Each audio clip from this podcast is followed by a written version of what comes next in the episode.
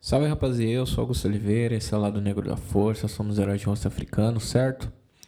É, gravamos mais um Lado Negro internacional aí, gravamos com meu chapa, cineasta, super foda, nigeriano, o Abati Makama. E a gente falou sobre várias coisas e cinema. Foi legal que a gente gravou no sábado, domingo teve a cerimônia do Oscar aí. É, sei que não é muito relevante para algumas pessoas e tal, mas é uma cerimônia onde dá pra gente entender mais ou menos o que, que tá acontecendo no cinema. E o louco de ter conversado com o Aba foi que a gente teve uma perspectiva totalmente diferente, né? Falar sobre outros cenários, a gente tá tão acostumado a falar sobre cinema norte-americano que a gente acaba esquecendo que no continente também tem cinema bom e tal. E eu só vim dar um salvinho antes de começar porque a gente gravou pro Skype. Infelizmente eu não estava em Lagos, lá na Nigéria, e o Aba não estava aqui em São Paulo, aqui no Brasa. Mas esperamos poder trazer ele em breve, é, que ele consiga vir até aqui e tal. A gente. Eu vou deixar os links né, na postagem aí para que vocês consigam assistir os filmes que ele produziu, ou pelo menos ver os trailers das coisas que ele já produziu. Ele tem um filme na Netflix e eu acho isso extremamente chique. Tem um amigo que tem um filme na Netflix. É muito legal. E é isso. Acho que semana que vem vamos falar sobre filmes que a gente curtiu aí em 2019. Se tudo der certo, nada der errado. É isso. Fiquem aí com o podcast. Desculpa o áudio ruim, porque gente gravou direto de uma ferramenta do chat que a gente usou aí para fazer essa audioconferência. E fiquem com o nosso podcast. Procurem a gente aí nas redes sociais. Sigam o Aba. É importante, essas métricas são importantes para ele como filmmaker. É, acho que é isso. É, apoiem cineastas negros. Né? Tem o filme aí da Vanessa, que já esteve aqui com a gente. Tem o filme agora do Aba. E vamos tentar conversar com esse pessoal que está criando, está desenvolvendo, está produzindo algumas coisas, né? Eu acho extremamente importante. Se tiver alguma pauta, quiser trazer alguma coisa pra gente também, Super Hiper Mega Master Blaster Plus Advanced, bem-vindo, certo? Solta a vinheta aí do futuro.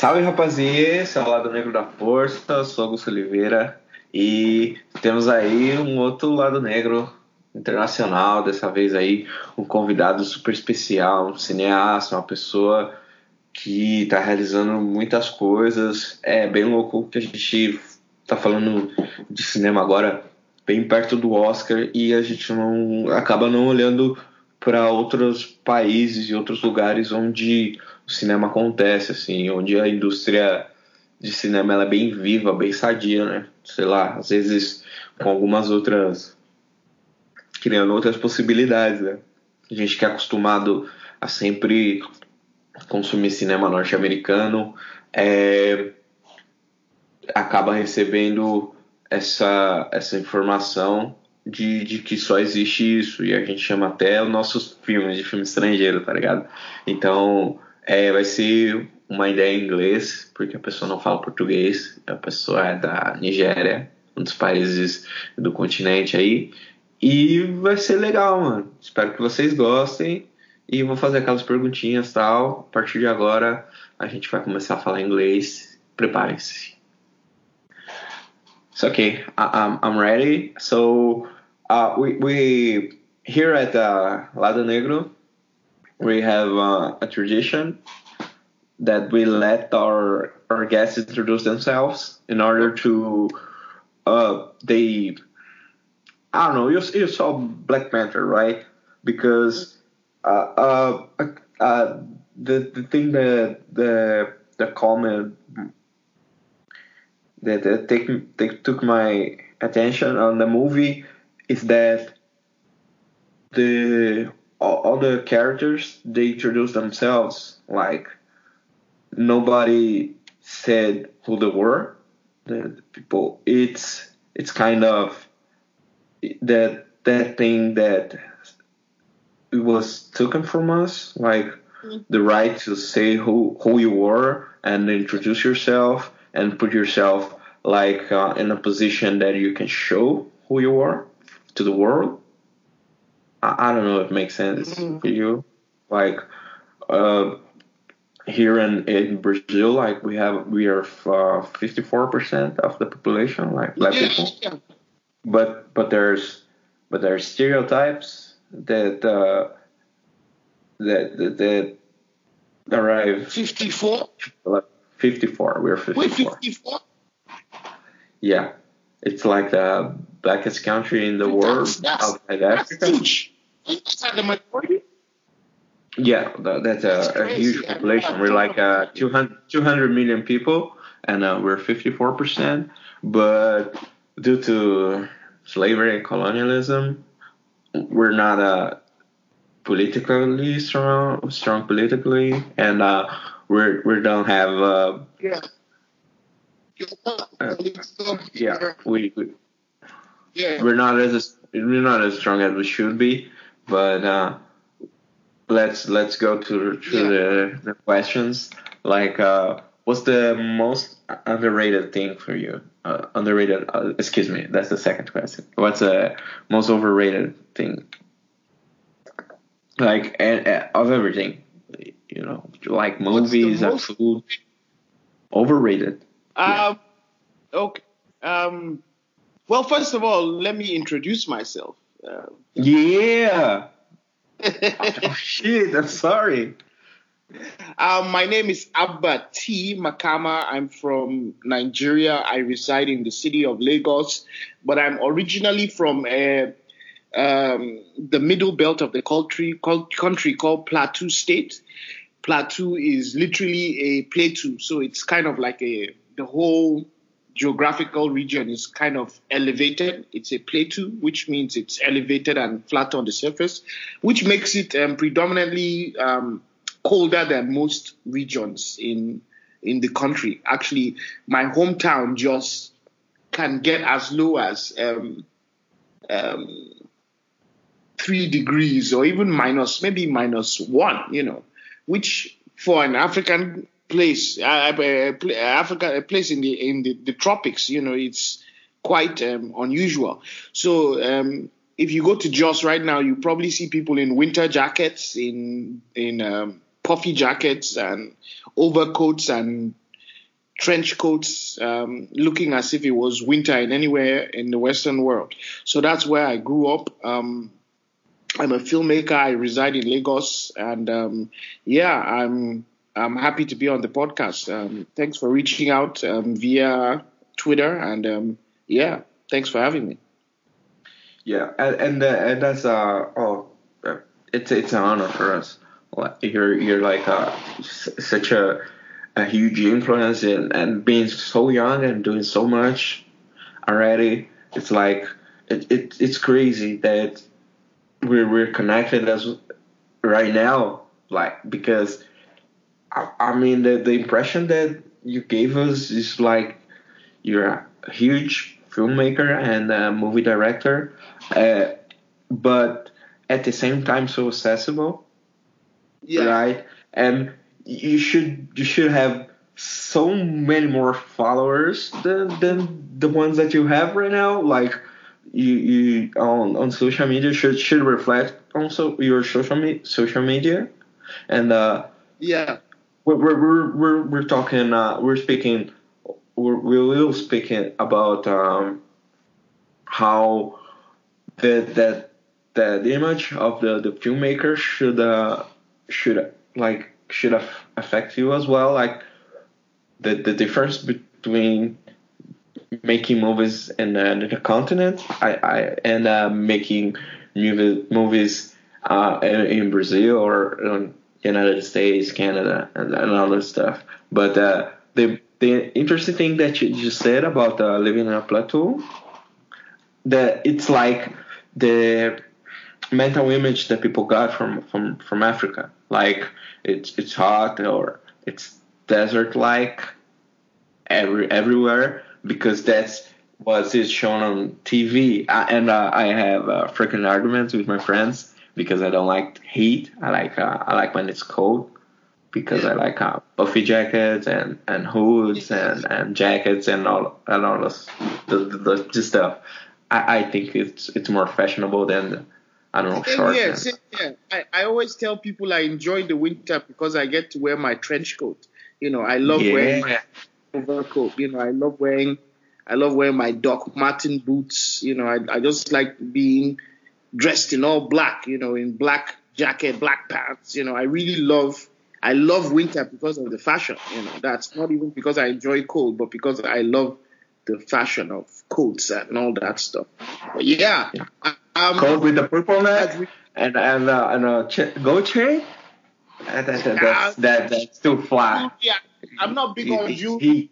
I'm very minimalist, no jewelry. Um, but yeah, I, I, I like I like um I don't like jewelry jewelry. yeah, I like I'm I'm like uh one gold chain and, Yeah. and that's all I need. Uh, as as don't, far as don't need to be a, a, huge one. yeah, Just, just a tiny one, just to make a, a, a gold line on your on your chest yeah, around the neck. Just just to reflect the light. yeah. You, you know that that I mean that that's game. Like and um, what's the most overrated thing that you that you, saw or the, the what's overrated to you for you? Um, man, I have a catalog of overrated things. First of all, I think super superhuman superhero movies are overrated. Um, especially over the past couple of years. I stand behind what Martin Scorsese said about um, superhero movies being not not necessarily being cinema, but well, the cinema we know of or we grew up on, and it being kind of like a theme park ride. I think that's overrated. I also think um, um, what else do I think is overrated? Um, um, Nigerians going to Dubai for holiday, that's overrated. Nigerians going to Dubai or London is overrated. There's so many places on the continent to explore. The thing is, a lot of people don't know this, but a lot of um, upper upper class Nigerians um, who have access to wealth uh, often um, when they have money, they send their kids abroad. In fact, most of their kids are born abroad, so they have dual passports. So they spend the entire life traveling, shuffling between Nigeria, United Kingdom, Nigeria, US, and most recently Dubai. Um, but they never go anywhere. Most of them have never been to um, northern Nigeria. Most of them have never been anywhere besides um, shuffling between Lagos and London or Europe or whatever, you know. Uh, meanwhile, there are other parts of Africa. I mean, Ghana next door. A lot of them haven't even been to Ghana, not been to Benin Republic. Um, a lot of them haven't been to South Africa. I haven't been to South Africa either. A lot of them haven't been to East Africa. Um, nobody. A lot of them haven't been to North Africa. I Haven't been to, you know. And and um, I could easily fall into that category. Um, not not that, that my parents are wealthy or anything, but they, they, they, they made enough money to send me abroad to study. But and and and I don't have dual citizenship. My I'm, I'm a Nigerian. My passport is green, but um, I started exploring the continent when I started working, and I started exploring Nigeria even when I started working as a filmmaker. I went to do documentaries, and now I've been able. I've gone to Ghana. I've been to um, Benin Republic. I've been to um, Togo, and most recently I went to Tunisia, and um, I might be going to Mozambique in October. But my plan is to explore the continent much more. Like um, I want to go to Egypt. I want to go to Ethiopia. Um, so I think is is overrated when we, we we tend to still go to um, these European um, countries, you know, that we are not even welcomed in. You know, like you could the energy a lot of times when you go, you can tell that you're not being welcomed. You know, I, anytime I travel abroad, after a few couple of days, you know, I just uh, want to come back home because I feel the only time I noticed I really enjoyed um, when I was abroad was um, when my friends were around, you know. So it just seemed as if we were on a road trip. So that's overrated. Yeah. Yeah, yeah and uh, and comes back to diaspora uh, because uh, on on those country in those countries we we don't have um, a majority of uh, black people, so when it, and, and it's crazy. Uh, besides from uh, England, yeah. where the the the the, the, the, the slave trade the, that took um, many um, Nigerian people as well to to to North America, like uh, to the South and uh, and uh, New York uh, and all, all the other states. They they're not welcoming yeah, you you definitely should come to Brazil. Uh, you you'll be. It, it's like um, th- there's a huge uh, immigrant population here. Here where I live, I live downtown São Paulo. Yeah. So we have we have uh, Haitians, we have uh, Nigerians. That that's a, a huge uh, Nigerian community that uh, was built for over the the last uh, five years over here, yeah. and it's crazy.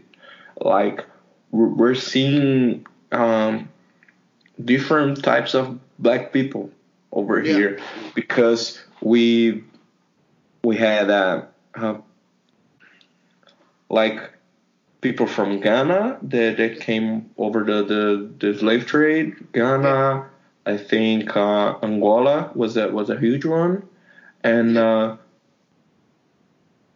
few people from from Nigeria, but now we're having people from Haiti, yeah. which is uh, my my favorite. Uh, I don't know if you can if you can have a, a favorite diaspora country because. Yeah. Uh, like Haiti was the the only one that uh, fought the French. For, you know? fought the, they fought the French, they fought the, the Englishmen, and they fought the, the Spanish and yeah. beat them all. Like with at the height of their power. Yeah, they, they free themselves through through through gunpowder and uh, and machetes and all that stuff. And they they're they're def- uh, Europe is definitely make, making them pay the price for for it. Even even today, like it, it's crazy. Yeah. We we we can never forget that the the, the Europe is uh, making them pay, and we should help them as uh, the the best that we can. But mm. The, they're they're like my favorite country because of this. They, they yeah, and uh, you should definitely come to to to, to Brazil. And it, it's crazy, as you said. I I don't I mean, I, I don't. I'm kind of agree with with Scorsese in this one because I think it's easy to make a superhero movie right now. Yeah. Like the, the IPs is the IPs are huge, so you have you you should like um if you if you're making a Marvel movie, like yeah. you can make a mediocre mediocre movie and yeah. uh, it, it it will sell yeah, absolutely. You will sell based on the marketing budget and the these these visual effects, which uh, people are people go primarily not because it's character driven or um, because of the the, the storyline or or any of that. It's because they they go in, they want to see some huge explosion.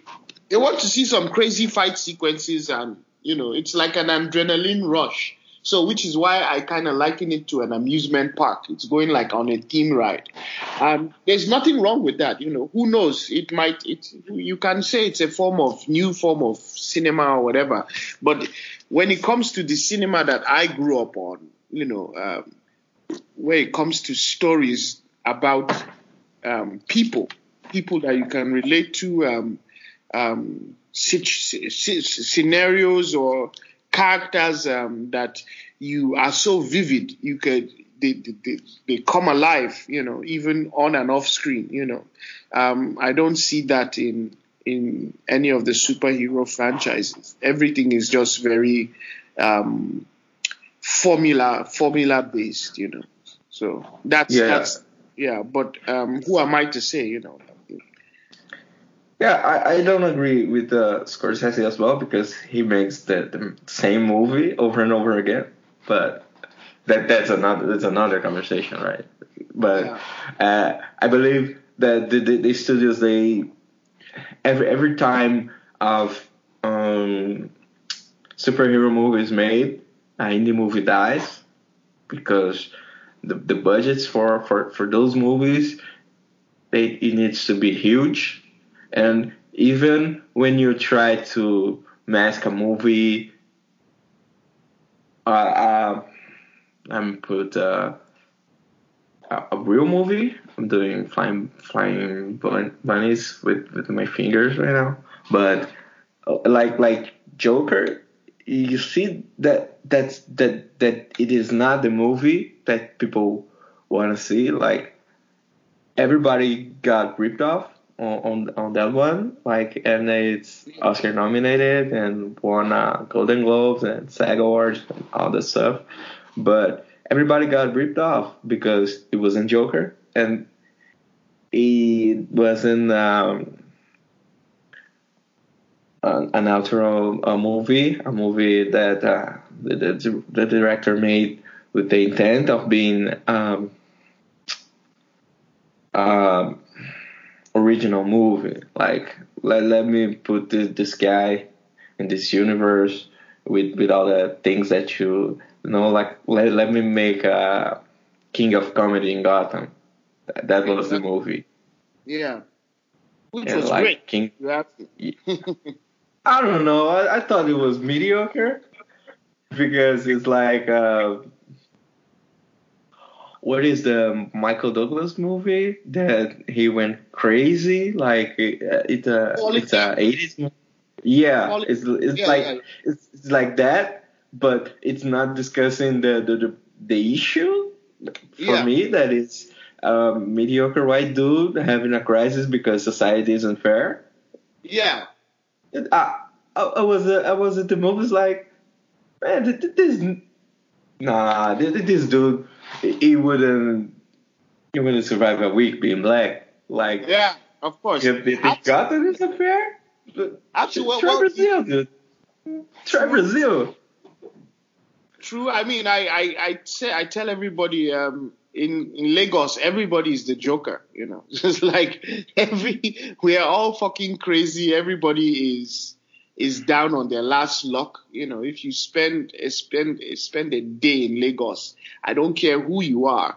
You know, no matter how rich you are, you feel the impact of um, a society that is not all together. You know, that is constantly at the brink of. You don't know whether the next day it's going to be a full full on riot or um, you might be driving in traffic and then a a, a tanker with fuel um, crashes on top of you. You know, that happens so common in Lagos. Or it's a motorcycle ban, motorcycle transport ban, you know, and then all the lower class blue collar people are now get displaced, you know, because they're building a mega city, you know. Um, so everybody is, is angry, everybody is upset, everybody is dealing with some kind of um, psychosis, you know, in, in Nigeria, whether you like it or not, but, but, be depression or anxiety or even being manic, you know, I think everybody on some level has it. But the beauty about what I enjoyed specifically about Joker is because I, I love homage filmmaking.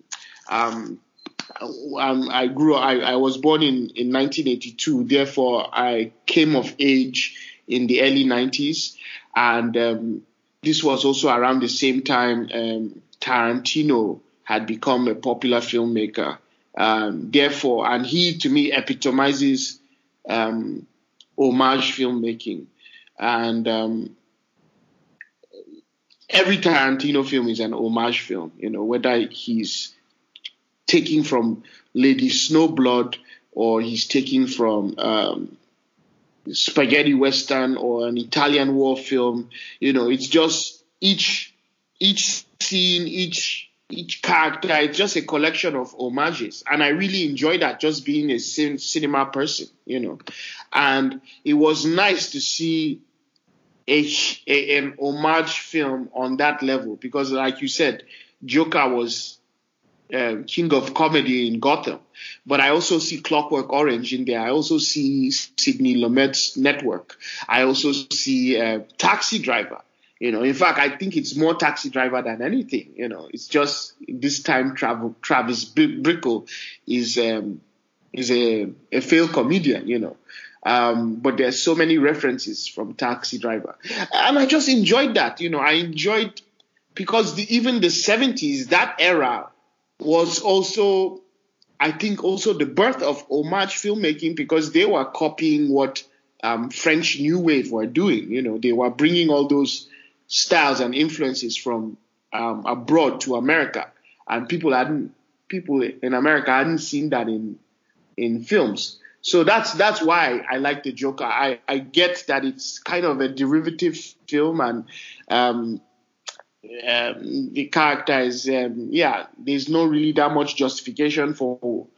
I mean, not that there's the justification um, is kind of weak, but I, I still enjoyed it. I enjoyed. it. I've seen it three times. I saw it twice in the cinema, and I saw it. Um, um, I, I watched it again on um, I think Blu-ray or so. Yeah. Yeah, but I, I, I have a, a phrase that, that I use with uh, my wife and uh, my friends. Yeah. It, that is like um, good cinema, bad movie. Yeah. And Joker is that for me. It's it's good cinema because it's well shot. Yeah. But it's a bad movie because the the, the story isn't as cohesive and yeah. uh, isn't as as interesting as I think it sh- it could be. Yeah. And Zazie Beetz was wasted on the movie. Like absolutely, you wasted you wasted her, making her um, Fight Club person. Yeah. The, like the, the the the the reveal that she wasn't real. Man, she could she could uh, do so much for for the movie and uh, for for the Arthur character, but yeah. they they chose to make it all about. Uh, uh, I don't know. I, I, I forget it. I watched uh, Bad Boys for Life this week. yeah,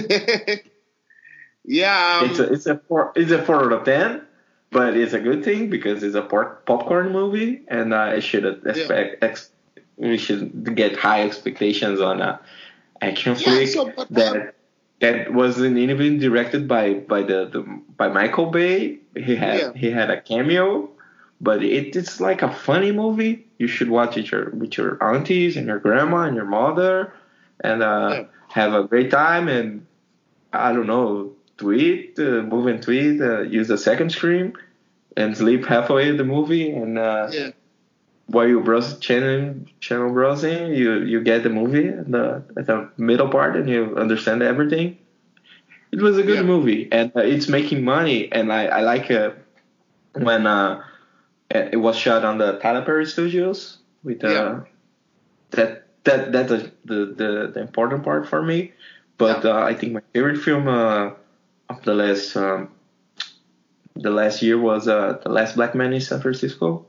Oh, and you see, the Last Black Man in San Francisco for me, um, it looked cool, but it was it was boring. You know, I think it didn't hold up.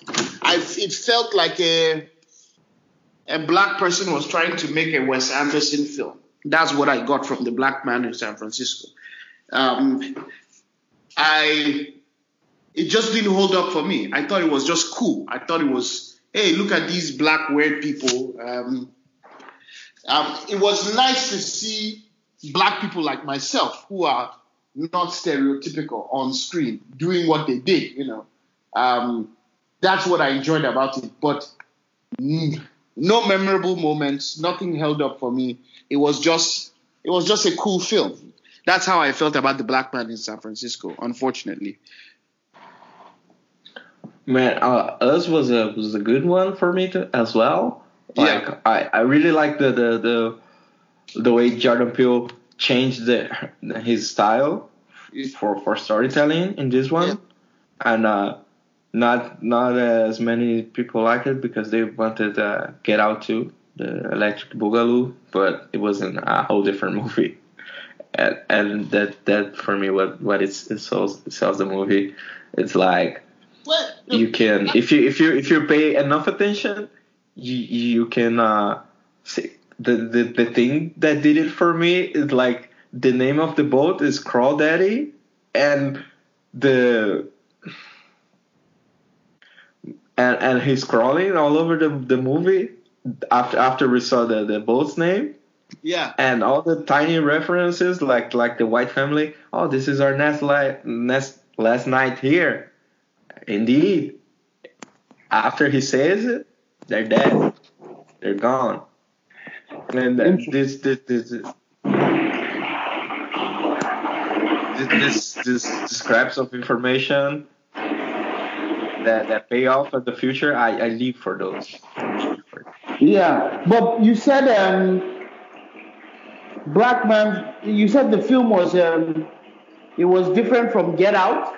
Was it directed by Jordan Peele? I didn't think it was. No, no, no, not the black man. The the difference between uh, us and Get Out. Oh yeah, yeah, yeah. Okay, okay, okay. Yeah, yeah. Yeah, because I think Get Out is it's way more straightforward with with this horror. Yeah. Us and um, it, it was a, a whole different experience for for us uh, watching here in Brazil because when I saw when we saw it uh, when we saw Get Out the, the on the cinema. Yeah. we had um, we always organize this this let's go uh, let's uh, bring all black people and take and go to the movies together to, Yeah. to make a safer place and a better experience yeah. so we had uh, ha- half of the cinema was black people it was us and and and then it, it was crazy because they got scared when uh, white people were in danger and Yeah. when and they left oh, they left uh, they left uh, on the wrong pil- on wrong places like Wow. and and when um, Daniel Kaluuya started fleeing the, the, the mansion, the Armitage mansion, we we're like victory lap, we're celebrating. Yeah, put them down. Yeah. Oh, my God. Run, run, black man, get your freedom. And and they they were like, oh, the cops didn't show you, huh? Okay. So so he, he gonna be scot free on this one? I mean, he, he killed a lot of people, right? Yeah. And, and it, it was crazy. It was a crazy divide because Yeah. it, it's obvious that I don't I, I don't know. It's it's obvious that him being arrested wasn't wasn't the right call, Yeah. but but they they couldn't see past that. You know, it it was crazy, and uh, we're derailing as fuck. But let me let me get let me let me take it back and um, ask What- you what's what is the most underrated thing right now for you? Hmm.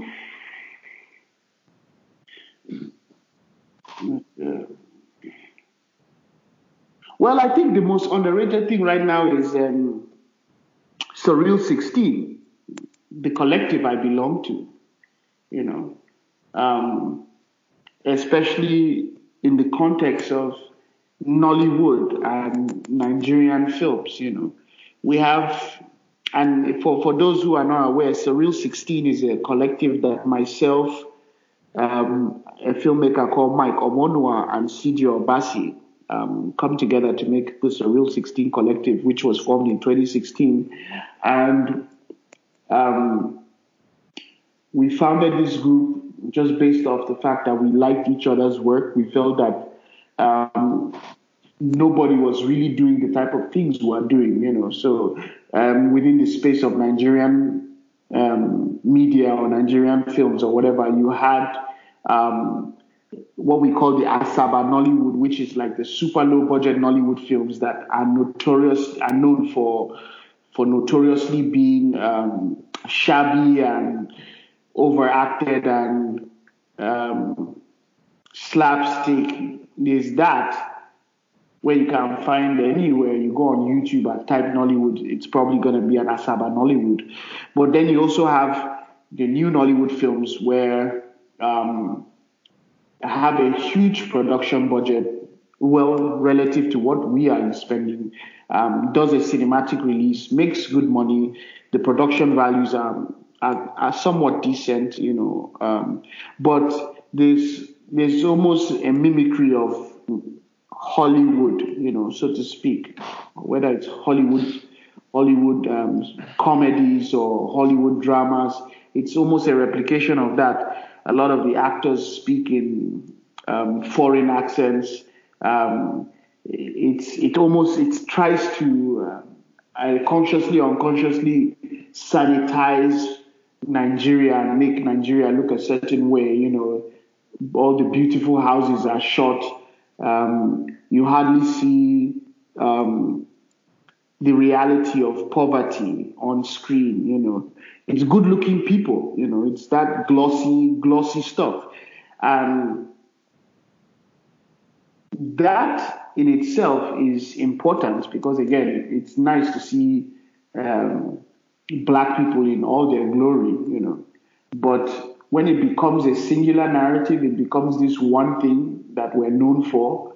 And it, it bothers me, especially when we try to export that to represent us as an entirety, it's now sending a signal that look, we are, we are, we are, we are. It's almost as if we're we're we're, we're trying to be trying to be white, so to speak. You know, trying to show white people that look, we we also wear wigs like you people, and we speak like you, and we live in fancy houses. You know, as opposed to what we are doing, which is just cinemas, a true speaking, not even just we speak our truth. We we we we we we we, we um we show the way the world the way it is. You know, um, most of our actors um, their dialect is in pidgin or in Igbo or um, most of the characters are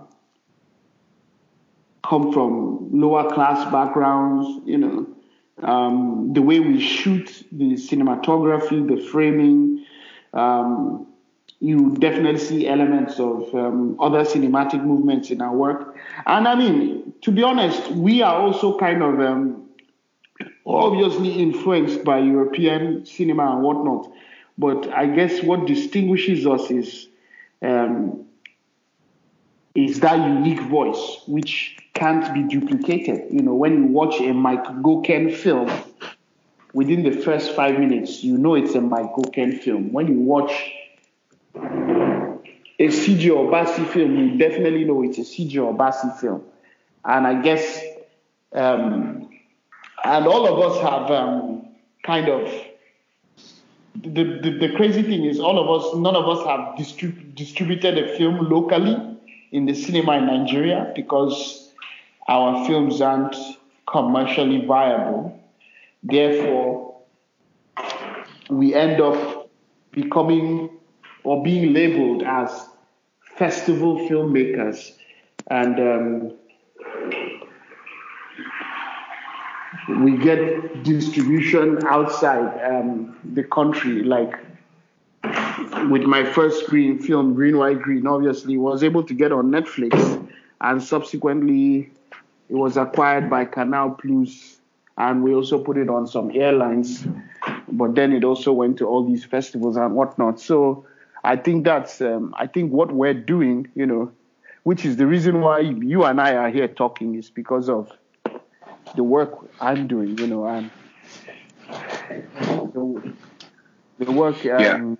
my my collective is doing, and um, we're actually in the midst of shooting our first um, feature length film which is an anthology film called Jazz, called Juju Stories, and it's about. Um, I'm sure you're Brazilian, so you'll be familiar with Juju or Voodoo. Um, yeah, yeah. We we over here in Brazil, the the, the Yoruba culture mm-hmm. came. It, it well what it came, and uh, we have uh, our our religions uh, based on uh, mm-hmm. on uh, it's it's like um, Orisha. Strong influence, yeah. In Orisha yeah. is. I'm I'm, I'm from uh, which is um uh, a part of, of, of the of, of the the Yoruba uh, yeah. religions here uh, at the at the Americas. I think mm. uh, voodoo is more popular in um, in the Caribbean islands and mm. the and the South uh, U.S. like uh, mm-hmm, mm-hmm. like in Miami, Miami yeah, yeah, uh, like, like, Florida and yeah, uh, and and Georgia. Yeah. yeah. Well, here juju is juju in Nigeria has just been it's it's it's um it's become almost a generic term to just describe the supernatural. You know, if somebody is is deemed as a witch or or does or seen in some sort of supernatural light um, way. You know, people say, "Oh, you they do juju," or this person is doing juju. So um, there are different stories and myths surrounding juju in, in in Nigeria and West Africa, and we decided to do juju stories. So each filmmaker is going to focus on a, a common juju myth or tale. You know. Um, Oh, it's so, crazy. So juju is like the Nigerian word for macumba, which here it's it, it has its own meaning, but uh, yeah, for for regular people, it's like uh, macumba is uh, ancestral magic. It's uh, like um, yeah African African magic. It's macumba. The word is macumba. Yeah. Interesting, macumba. Yeah, macumba.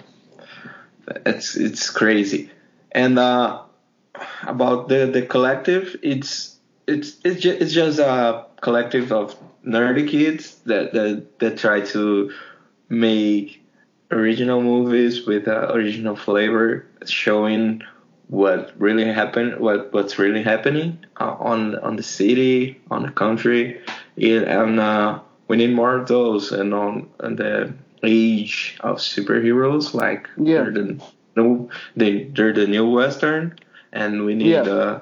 Uh, more different voices and different perspectives. Absolutely. Of, of course, we need uh we need position ourselves as kings and queens.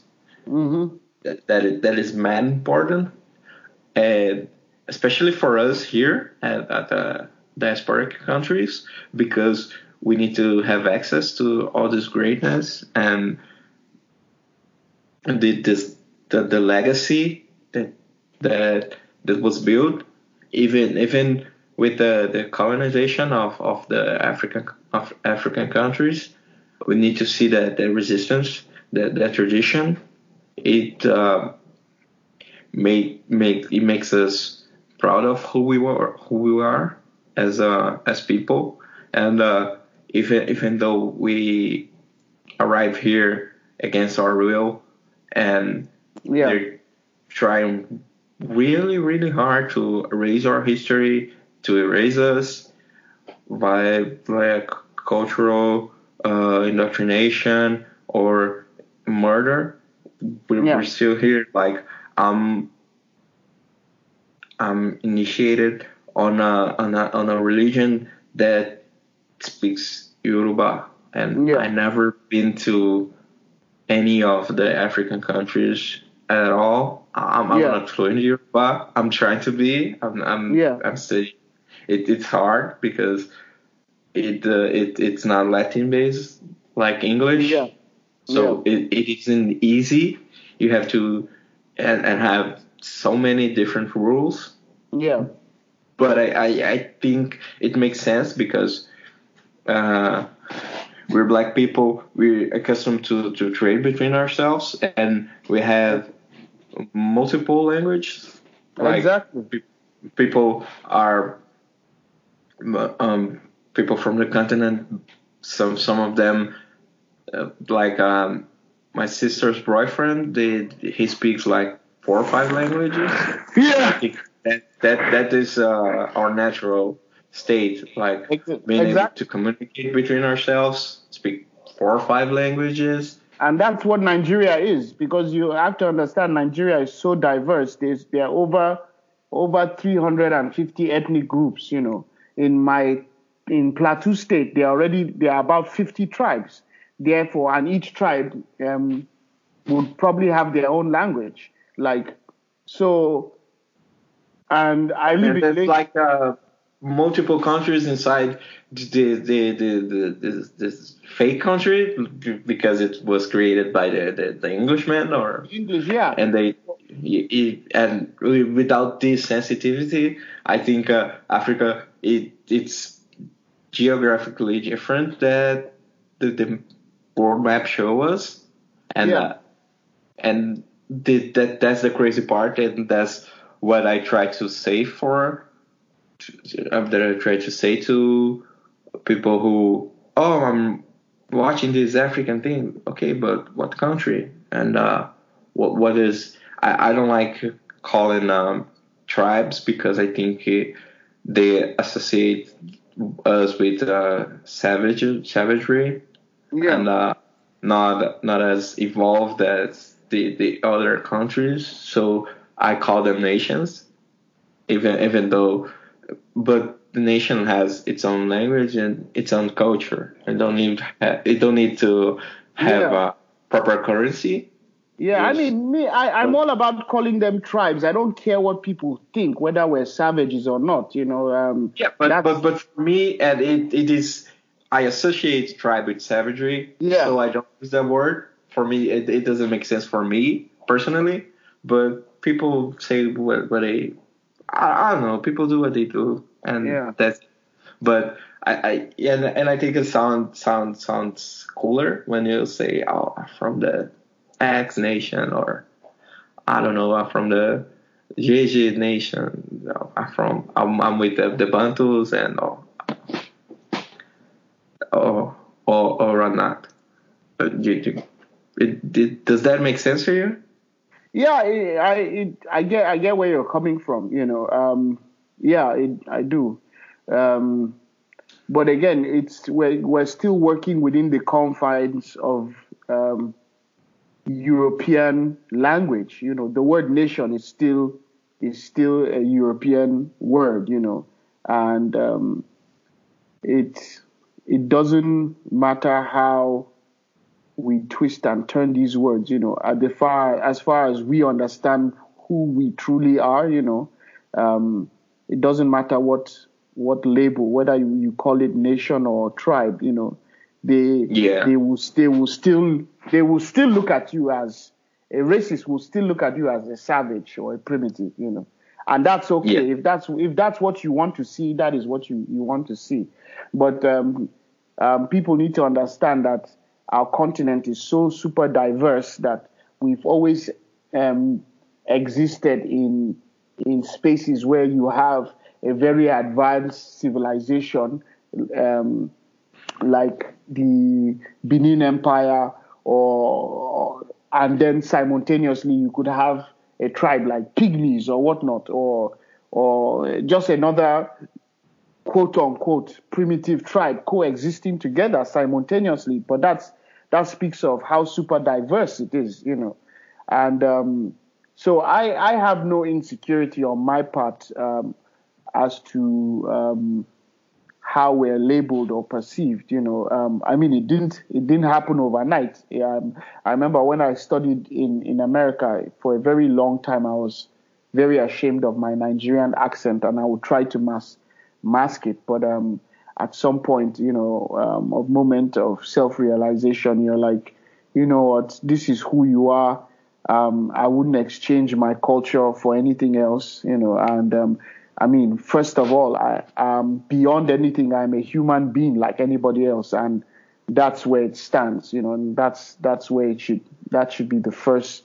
Everything else is just a social construct. Um, calling me African or whatever, you know, these are just terms we've all used to kind of describe each other. But um, when you look at the core of someone, you know, everyone's still um, human, you know, so to speak. We can races can interbreed amongst each other and still um, give birth to children uh, that don't have ten heads or turn out to be monsters, you know. So um, if if we were savages or subhumans or whatever, you know, um, that wouldn't be the case.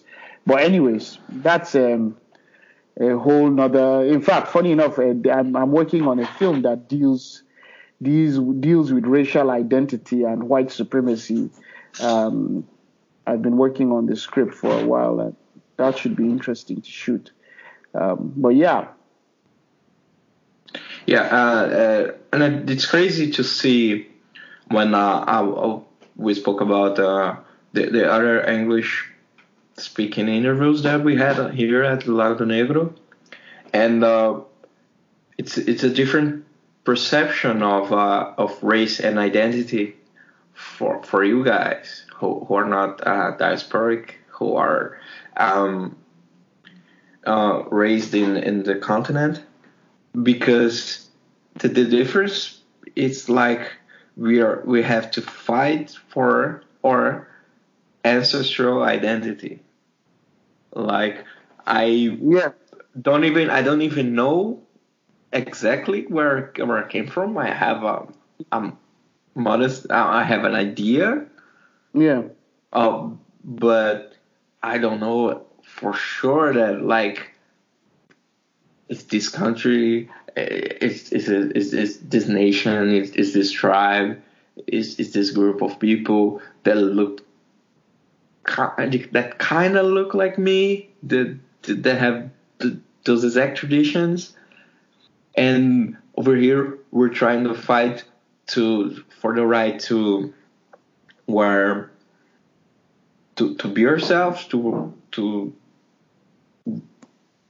to be at the street and use our natural hair, and uh, it's a, it's a huge fight yeah. that came that came with uh, uh, we have to deal with lots of lots of insecurities. For for example, yeah. um, I have 28.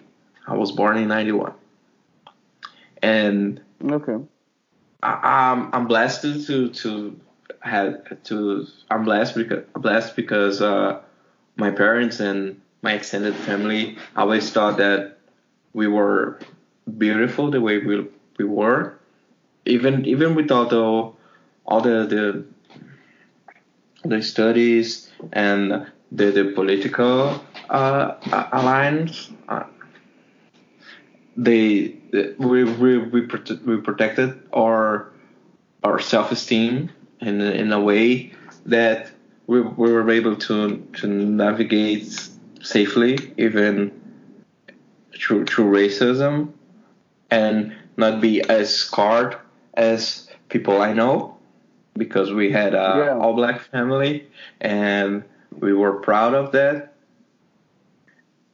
But here it's it's it's crazy. It's it's mad.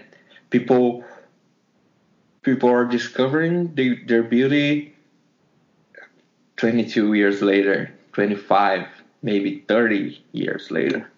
And that's crazy. Yeah. It, it, it it's so it, it's so outdated. Like they, they they are out of touch with, with reality. Like people are aren't perceive perceiving themselves as, as, as valuable human beings yeah. They always and and you can spot the difference between uh, diasporic diasporic uh, people from the diaspora, black people from the diaspora, and uh, African people. like the way they, they, they walk on the street, Yeah. like with the with the head down and Yeah. a frown face, and people who didn't had the, the this issue, the- Yeah. the- that this this virus and this disease that was put on them Yeah. because of racism, they they walk freely, they they walk confidently, they Yeah. they have they, they have some something that that makes them pop like even it- it's it's it's crazy you can see like Yeah. the way uh, they speak they move their their body is different It- Yeah. it's, it's crazy But And- um, that that that issue is um, cut across um, not just even. I mean, I in in diaspora I even get it, um, but even on the continent, if you see the impact of colonialism, you know, because here's the thing: a lot of um, black people from diaspora, you you see you see an African who migrates or who's visiting and you um, quote unquote say, oh, he's he's confident, he knows where he's from. He's that still just makes a very small portion of Africans from the continent who are self-aware. A lot of black people here still identify as inferior. Color, colorism is still a big deal. People, it's normal for people to look at you here and say, why are you so dark? You know, and you, you have relatives who advise you to bleach. And they say, yeah, just tone a bit, you know, you're too dark. Or when a woman has natural hair, they were like, why is your hair messed up like that? You know, this is very, this is on the continent. And this is, these, these these are people who, you know, you still have people who see white people, not even white, even Lebanese people to Indian people, and they call them master, you know.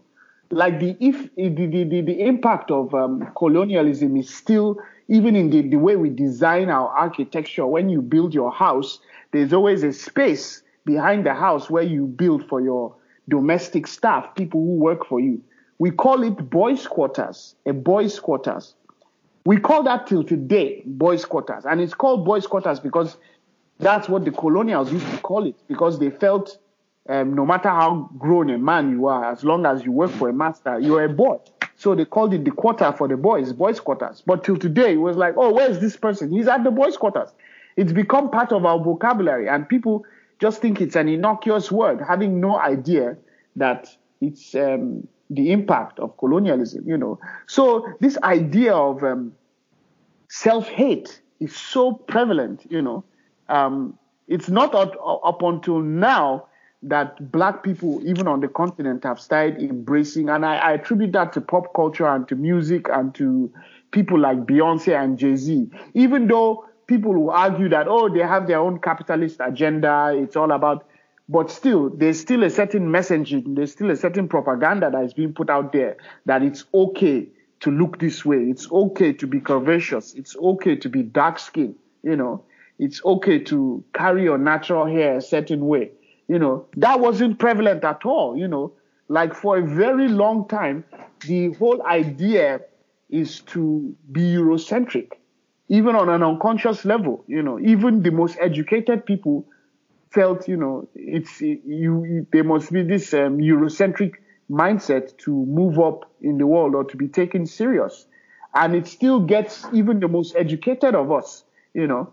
So it's something that um, I know it can never compare to what um, blacks or Africans in diaspora experience because there's no, is nothing more worse than um, not having a sense of um, true identity where you come from, you know. But there are various the degrees of colonialism, impact of colonialism on black people is stretched across the board, and it's it saddens, saddens me that we are here what's our own excuse for thinking this way? You know, Fela said it that, you know, if you go to South Africa, there are whites um, killing blacks. There's a word for that. It's racism. But how about black people killing black people in the thousands in Nigeria. What's what's what's our excuse? You know, what's our excuse for that? Um, I and I think it, it, this racism too, but it, it's not like black people are being racist to black people. It's racism driven because that that thought that that that that, that feeling that being black is inappropriate it was planted. Of course we have a, a violence between ourselves because we're people and that's what people do. But on this scale with this this, this kind of disrespect for for our bodies and for our history it was taught like people don't act this way on their own oh no absolutely i, I completely yeah, that, that, that that that that's the the, the image that i try to to, to to bring down my head every time and and that's the the, the, the explanation that I do that that I make that, that uh, I give to to people when when they ask, oh, what about black on black crime and what about white on white crime? They they do it. Violence is it's it's universal. It's human.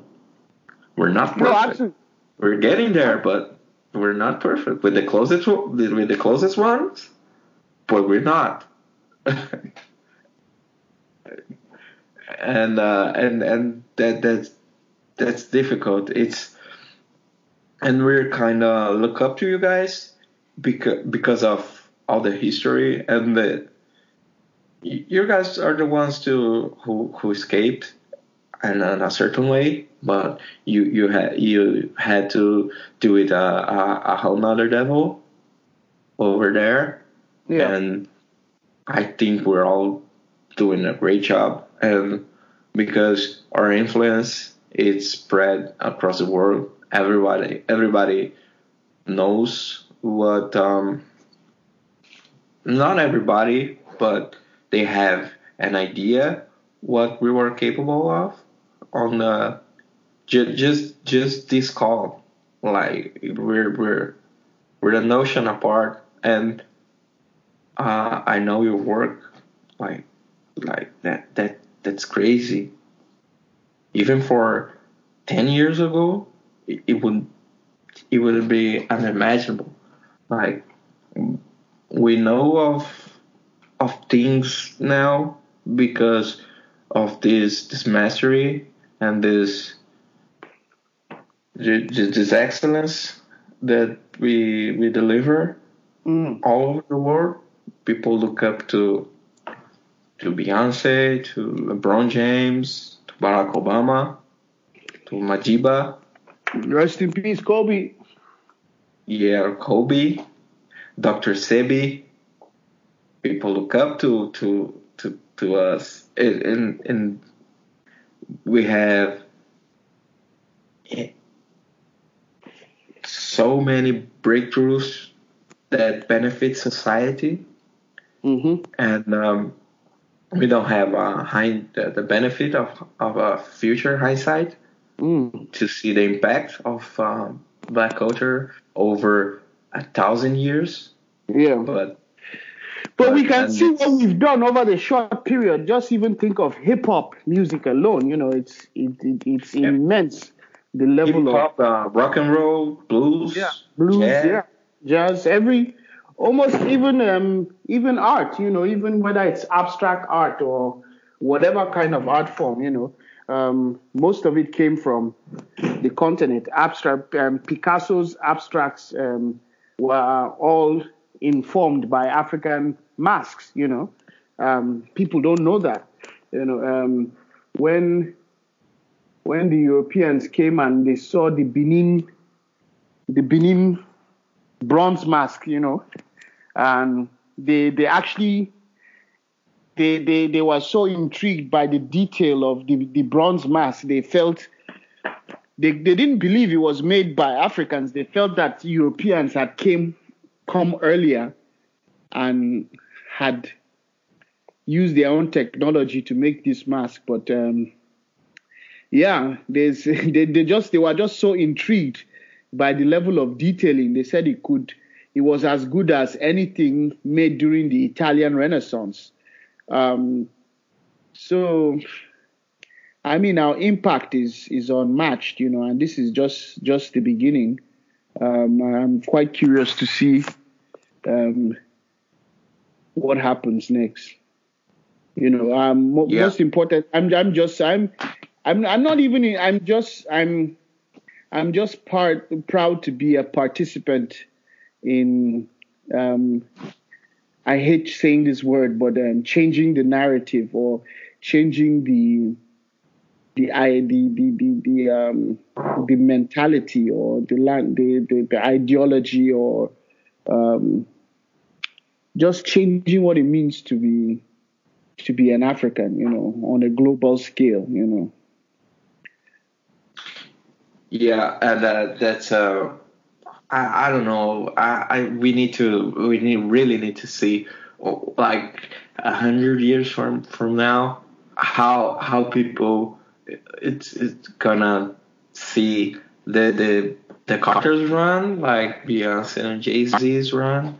And even even though he's he's kind of tripping right now with like uh, Kanye West influence uh, on the arts, Virgil Abloh, and and and you guys and like everything even from from North America to, to South America to black people in Asia and black people in Europe. Like Idris Elba is doing an amazing job and we we're ha- we we have uh, we're, we're we're everywhere and we're doing everything. That that's the crazy part. And like maybe 300 years from now we'll we'll be able to see less racism. I don't believe it will end soon. Like i believe we'll have it for 500 plus years but it, it, it'll be died down to a minor inconvenience at the point i hope. But that that that's the thing. We're derailing so much and I'm taking so much of your time. But I have we have a the the last question Okay. that it is um put us on to something te- teach us something like something you know that everybody should know Ah, what I don't know, man. What do, what do I do? I don't know much. That's the thing. Um, what what can I um, put put your audience on. Um, pa pa pa uh, Man, it could be anything like, oh, try and mix cheese with your with your lemon. It, it, it, could be as silly as that, but yeah. it, it will try to no. Uh, try Alright. to read book from from uh, people that doesn't look like you at all or people yeah, yeah. No, I got like- you. I, I got you. I got you. Um, uh, let's see. Let's Wait, see. yeah you can you can do you can uh, give a filmmaker tips and tricks like oh in low light use uh, this kind of lens or try to Yeah. reflect yeah yeah I, I think that, that that's more really Nah, because I'm not even like as far as filmmaking is concerned. I'm not. I, I never regard myself like a, as a technical filmmaker, so to speak. Um, I always even feel like I'm like a storyteller that just uses film as a medium, and then I, I work with people who are proficient. But um, oof, I mean, I I I'm put on the spot now, so I, I don't know. Um,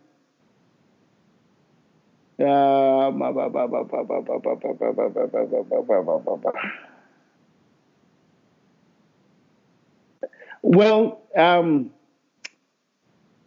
can we curse on this on the podcast? Yeah. Can I? I threw I, lots of f bombs over over this conversation. Go go go go, go crazy. All right. Um, so I'm from Plateau State, and Plateau is in the northern hemisphere slash middle belt of Nigeria. Therefore, we majority of us speak Hausa language. Now, Hausa is a majority tribe from northern Nigeria, which um, during they were colonized by um, the Ottoman Empire, you know, during the Islamic Revolution. So a lot of the northern Nigeria is it it, it gives almost a vibe of um, the Arab world. People dress like that. People speak Arabic, but then the language Hausa um, is now.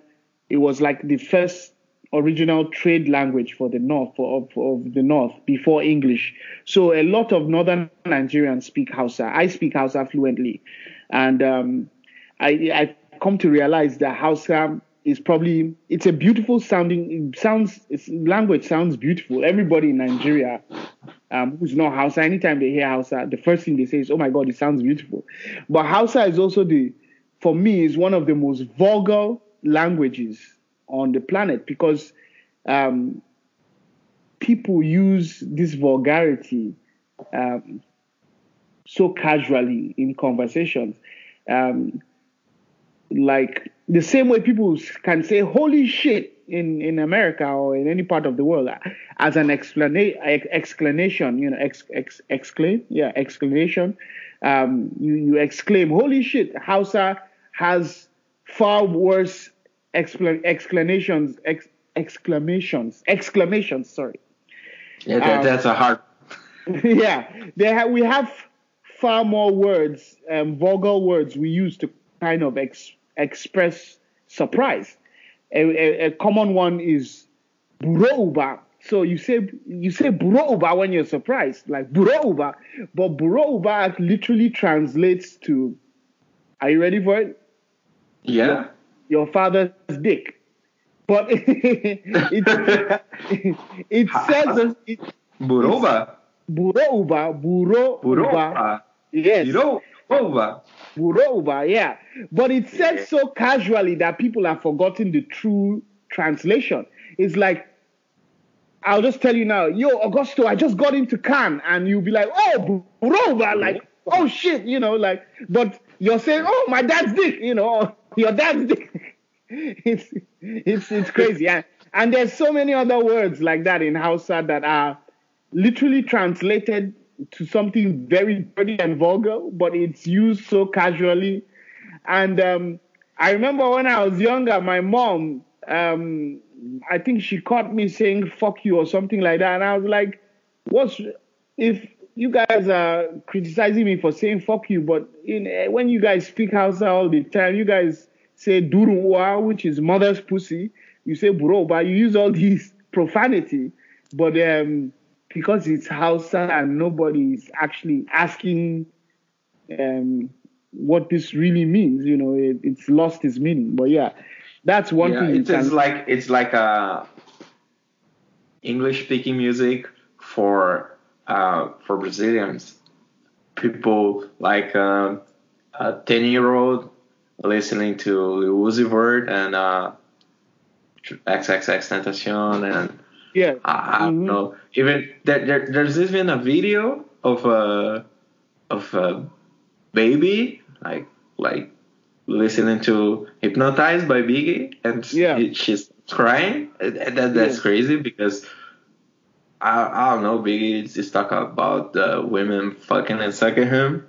Yeah. And uh, how how how the the way that he kills people and yeah. the kids like yeah hey Biggie. Yeah and uh, here here in Brazil the the our our buroba it would be caralho caralho caralho which means dick and it, and with it, it's used as, used as an exclamation and as a comma and as a period. Yeah. And we use uh, "father" as an exclamation. Yeah.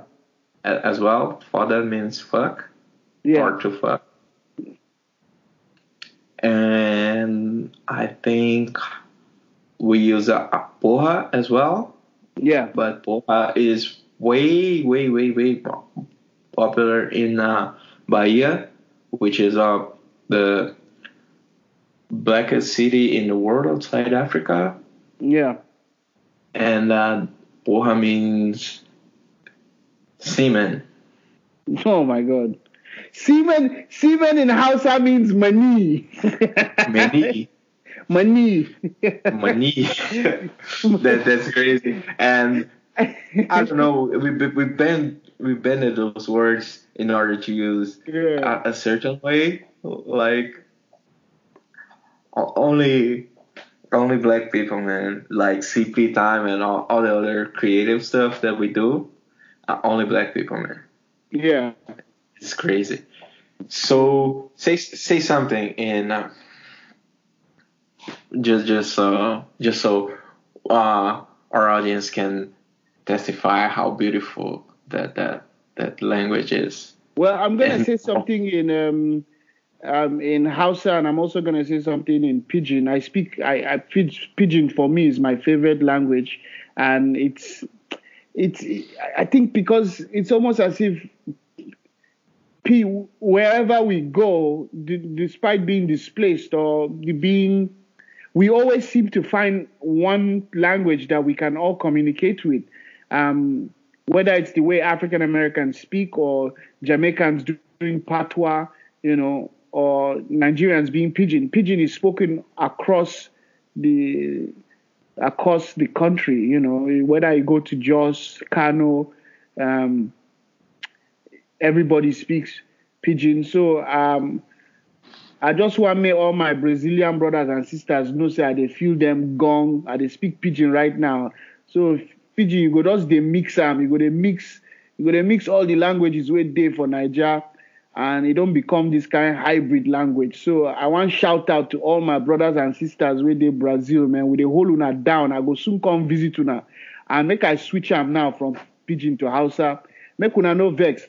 Yam um, yan wani na da kuna Brazil ina son ku kuma ina tambayan Allah ya kawo ni um, in zo in gan mu um, ah my house has sucks like I'm- I just But, I but just it, it was crazy. The, the pidgin and um, sounds way cooler than the than uh, North American and uh, and uh, I don't know it, it regular doesn't exist is a Oh. concept, but Oh, yeah. the English that we heard we listen all day. But oh pidgin and papa yeah they sound way cooler than than than the English I'm speaking right now. yeah, pidgin is so dope because I, because uh, and my friends are always like, why do I like speaking pidgin so much? Because usually people who are educated do not speak pidgin, so to speak, in their daily lives. But I speak, I like speak, and I think it's because I went to a school which is predominantly Igbo in Jos, and Igbo people speak pidgin a lot. So that kind of bewitched me. And I just feel it's as valid as any other language. You know, it's a form of communication that has come about organically and it holds its own. And I think Pidgin is being taught in some schools now, if I'm not mistaken. Um, but I write my scripts now in Pidgin and I'll also translate. Like we just did a table read the other day and it was all in Pidgin. And anytime I write in Pidgin, whenever the dialogue is being said, you know, like it just sounds so much more poetic. It sounds like I hate it when I've noticed that anytime my my actors speak English, there's something about speaking English on on on film, Nigerian film that just makes it it automatically turns it into almost like a soap opera or something. I don't know. You know, this it just becomes less artistic and cinematic for me. But anyways, um yeah, let me I think I think it because it's Pidgin and uh, Patois. They have uh, a rhythm, a cadence yeah, to they the do to the sentences, and they and they have uh, and they they they have they have key we speak in key, like uh, they we have tones that you you you gotta Mhm. put Absolutely. out of, of your of your mouth in in order to make sense and in order to sound Yeah. properly sound. And I, I don't know, like uh, North American English. I, I don't like. Uh, I, I don't say American because the Americans is huge and North America is the only North and uh, I think maybe two or three countries on the on the Caribbean that, that speak English. So not it's not an American English like North America. Uh, they don't have that, and the the people from Atlanta and uh, from North and South Carolina they had they have that, but they consider this uh, code switching. So Yeah, if you're mhm. speaking with if you're talking with your black friends, then you're you're allowed to to sound different, to put cadence, to put rhythm, to put uh, melody in in your English, and even even with Portuguese, we have this uh, the- this kind of second Portuguese that we only use when we're at our houses or with people we, we trust. And the beauty of uh, Pidgin and Patois and other languages is is that rhythm, is that is that flow, and that that melody that comes with it. Yeah, I completely agree. I agree. and it has a, a sincerity just just like um even, even though we're cursing a lot and hmm we're, we're saying things like porra and and caralho it, Yeah. it makes it it's uh the, the right word to, Mhm. to express the feeling that the the words came come the the the, the, the word is perfect to the feeling that, that you're that you're trying to to externalize and sometimes Portuguese don't do the, won't do the job English won't do the job and Yeah. you have to use certain certain certain words Absolutely. And- Absolutely. that's the, the, the greatness of, of being able to speak multiple languages. We just had a podcast with a um, English school we have here in Brazil. They're focused on black culture and black people. It's black. It's a black-owned business. It's called Ebony English Yeah. and we, we we spoke about how culture influence its how language is culture as well. So when Yeah. you're trying to learn a language, you have to learn the culture first. And Yeah. when we're to speak English, we shouldn't uh, only look up for North America, like United States, and Mm. Yeah. uh, we shouldn't just look for United States or England. We should Yeah. look at every. We should look to Nigeria. We should look to Jamaica.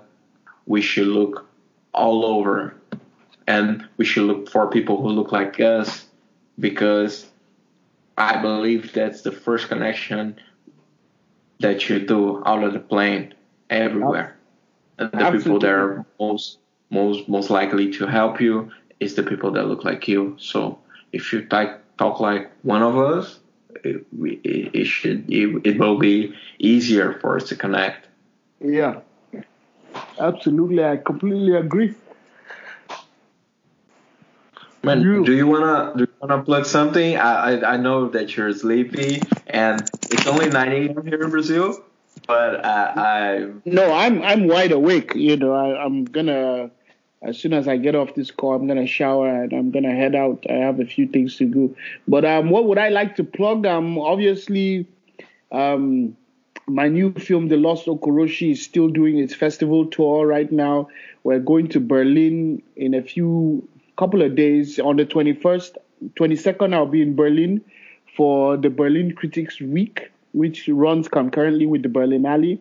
And um, Um, after that, we'll probably we're gonna announce our North American premiere. Actually, no, we already premiered at TIFF Toronto, but um, our US premiere we're gonna announce that soon. And um, as soon as we get um, distribution, because the film has not been released globally, we're still doing the festival tour, and I would love to share that with you guys. And um, follow me at um, at Abba T. Makama um, on Instagram and Twitter. You know, those are my handles. And yeah, um, love and light, and um, it would be amazing to come to Brazil. To Brazil needs it, like another perspective on on filmmaking and one that is brought uh, for our home, our ancestral home. Yeah, it, I think it is. It makes sense for us right now with the, with this shitty climate that, that we're in. We need yeah. we need uh, another point of view, another other stories, different stories, and we cannot wait until 2021 in order to see black people in the movies again. Uh, 2021 is uh, Black Panther 2 release. Yep. But we we we've been waiting. Like Black Panther came out in 2018. Is that it? Yeah, 2018. Yeah. And we didn't have anything, anything like literally anything. Only this big. We we're having Bad Boys for Life right now, which is yeah. doing great at the box office. I think they just uh, broke through 250 million dollars yesterday. That's that's good numbers because it's a I don't know it's a 50 million dollar movie so mm. it broke even and made made some money yeah and it's it, but we need more black faces and with the original stories yep. like new IPs and uh, original movies, no IPs involved. Yep. At all. And I I believe, and we're here. We we uh, at uh, Lado Negro believe that is the way to go. We're we're doing another another podcast about um, Nollywood in general. Uh, yeah. Like uh, from from indie movies to the to the I don't know like um the, the major ones the the ones that they run um, cinema uh, yeah. at Nigeria and here in Brazil, the ones that yeah. are more visible. Yeah. But we also need uh, the, this this original take, the, this flavor of um, indie. We need nerdy kids doing nerdy stuff in order to yeah. to to to be a, a scene like not, not not only Black Panther, which is um, white man's idea, originally yeah. we need our own stuff like from from the womb to the to the to the silver screen. And absolutely. and, and that's it. And thank you for your time and thank you for your patience. Uh, it was a pleasure it, and honor. It was it was an honor. And I hope we we see I see you soon we're trying really hard to, to make this happen, and it will happen. Uh, no doubt. So I'm gonna switch back to Portuguese in order to sign out. All right. Yeah. Então, rapaziada, foi aí. Conversamos maravilhosamente com a Abba e foi muito legal, porque ela é uma pessoa muito legal. E é assistam os filmes, tá? Tem um filme até o presente momento disponível aí na, na Netflix e o outro ele vai sair em breve. A gente está fazendo uh, festival e tal, é, distribuindo filme, tentando ver como a gente, como ele vai lançar isso da melhor forma e esperamos vê-lo em breve no Brasil, que é um sonho aí poder trocar com nossas pessoas que fazem filme. A Vanessa Oliveira também fez um filme, né? O Mãe Não Chora. E, esse, tipo, esse é um momento muito interessante, né? Que a gente vê pessoas pretas fazendo cinema, fazendo cinema é, autoral, né? Que é muito importante. E é isso. Somos heróis de rosto africano e até a próxima.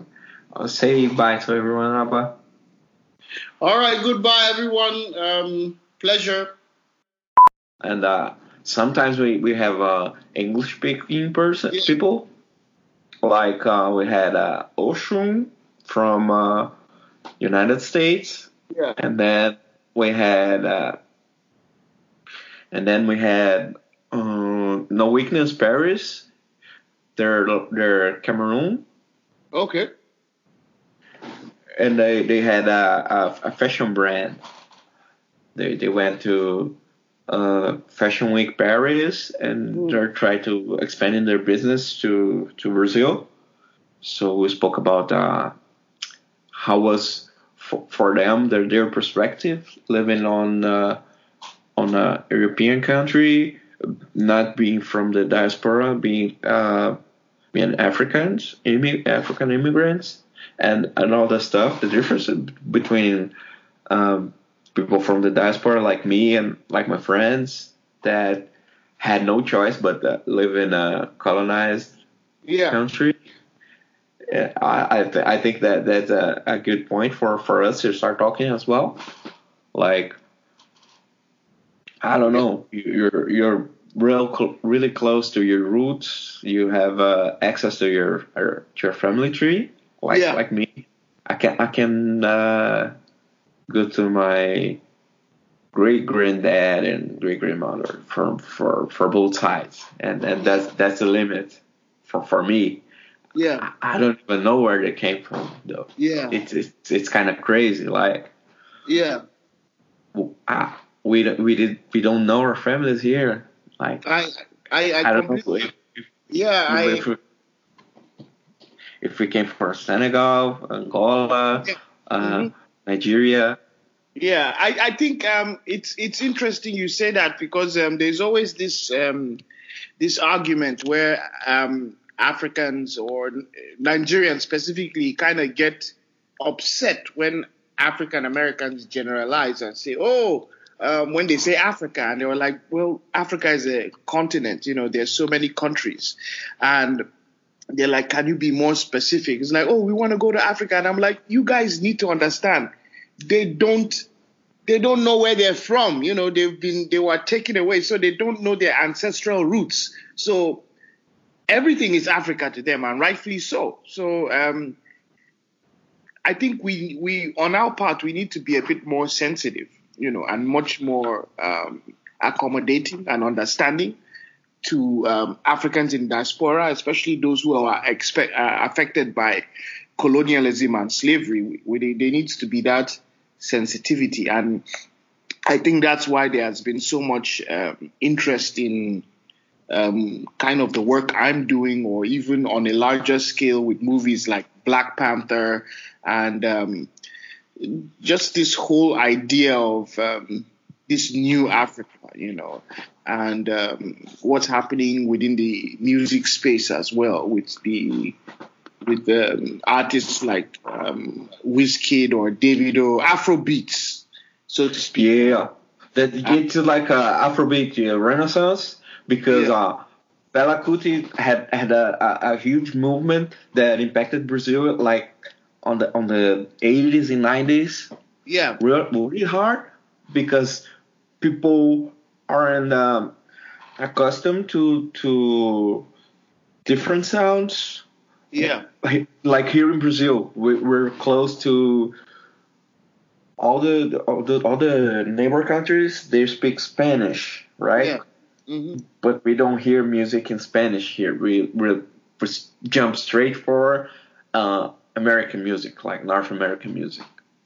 Yeah. hmm It, it's like crazy, but between between the the English speaking people, we we also have like some some people from uh, from Portugal and uh, Angola, but but it's only if you really like music, you, you can you get access to to to this to the, those guys, and uh, now a here at, at my bubble because uh, I'm a, I'm a hip hop head.